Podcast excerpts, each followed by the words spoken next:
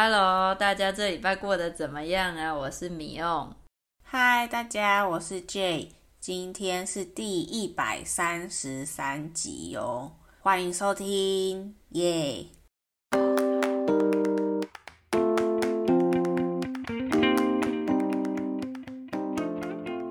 鬼门关了，我们现在可以放心的来讲一些有点可怕的事情了。大家记得台湾说的“鬼门开”是什么时候吗？如果忘记了，可以去听第二十二集来复习一下哦。诶，不是关了好一阵子了吗？中秋节都刚过了。也是啦，只是前阵子鬼月，大家对于鬼的话题总是比较敏感，也都故意不提一些不吉利的事。害我也一直有点在意，所以就没特别拿这类的话题来当成我们 podcast 的主题。因为听说那些好兄弟们也很喜欢一起听鬼故事，帮大家复习一下，在台湾我们会尊称鬼为好兄弟。哦，原来你有在在意。不过其实蛮多台湾人是真的蛮迷信的。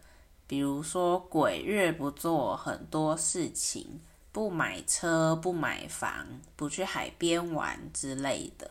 对呀，台湾人对于鬼月的禁忌真的是蛮多的，例如还有晚上不可以晾衣服、不可以吹口哨等等之类，外国人完全无法理解的迷信。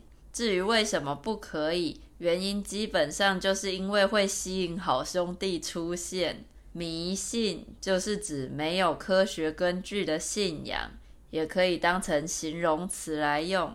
造个句子，我们可以说外婆非常的迷信，每年一到鬼月都会叮咛大家不要去海边玩，不然会被水鬼抓走。哎呀，真的，我本来是不太在意这些事情的。但是做事情的时候，常常会被大家一直提醒，现在是鬼月哦，搞得我有次晚上出门散步，附近都没有其他人，我突然想起是鬼月，就有点怕怕的了。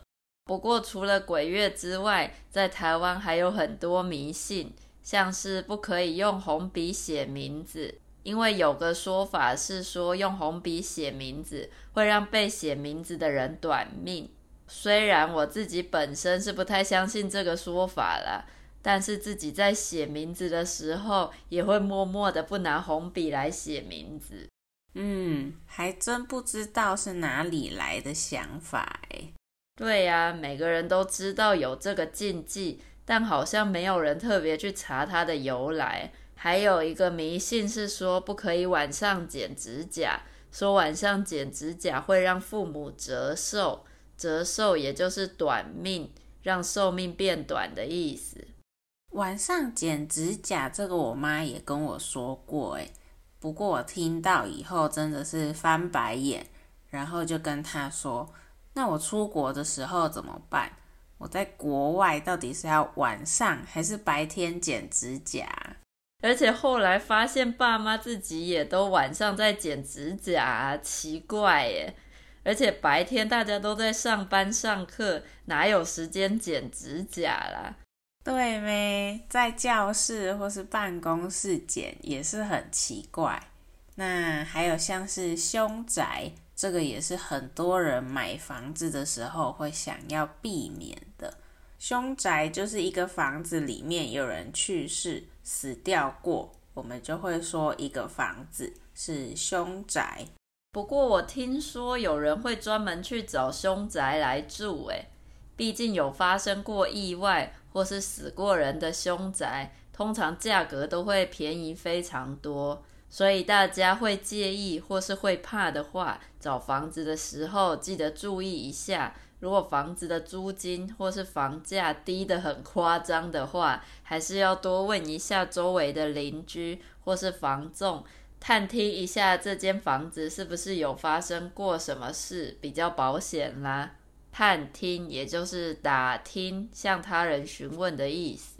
嗯，在台湾是有规定，卖房子的时候，如果这个房子是有人死掉过的，必须要让买的人知道。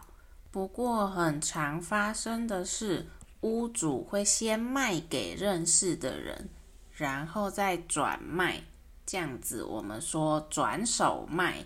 那转手过的就没有一定要说了。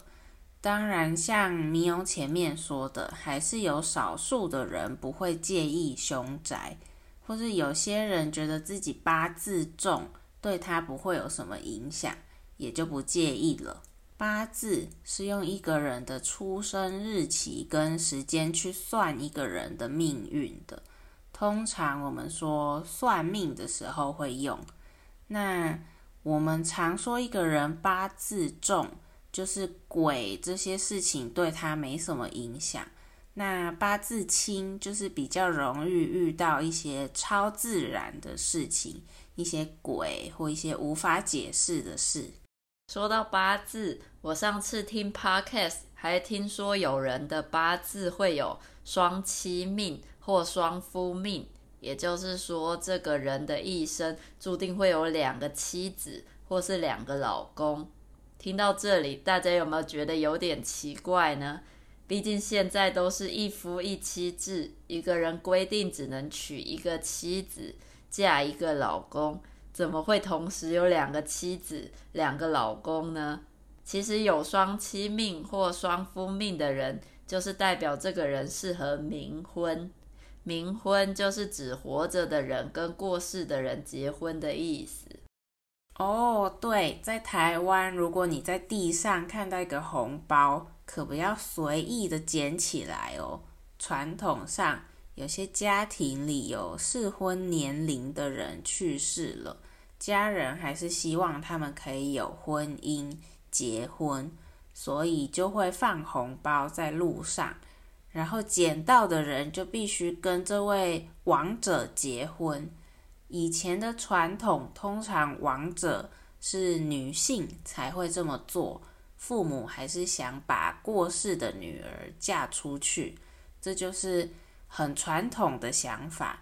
以前的年代，女性地位还很低落，好像要嫁人才是有价值一样。不过现在时代改变不少，同性也可以结婚了。所以男生女生要放红包，捡的人是男生女生都没有关系了吧？没错，如果大家想要更了解冥婚的话，最近在 Netflix 有上了一部台湾的电影，就是在说同性冥婚，整个是一部很跟得上时代跟潮流的片。电影的名字叫做《关于我和鬼变成家人的那件事》。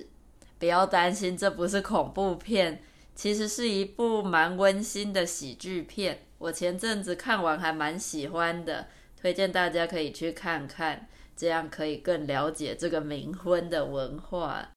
诶，不过你自己有实际上真的看到路上有红包的吗？那当然是没有啊，真的看到我可能还是会害怕。嗯，我好像也没真的看到过耶。总之提醒大家，在台湾地上或路边千万不要乱捡东西啦。希望今天分享的内容大家觉得有趣。温馨提醒一下，如果你喜欢说说话这个节目，请在 Apple Podcast、Spotify 和 Google Podcast 订阅和追踪我们，并留下五颗星，这样才能让更多学习中文的朋友发现这个节目。是的，拜托大家啦。那如果你觉得说说话对你的中文学习有帮助的话，也可以到 Coffee 斗内给我们鼓励哦。一次性的赞助或是成为我们的会员，都是给我们可以继续做下去的动力。那我们就下个礼拜再见喽，拜拜！谢谢大家，拜拜喽。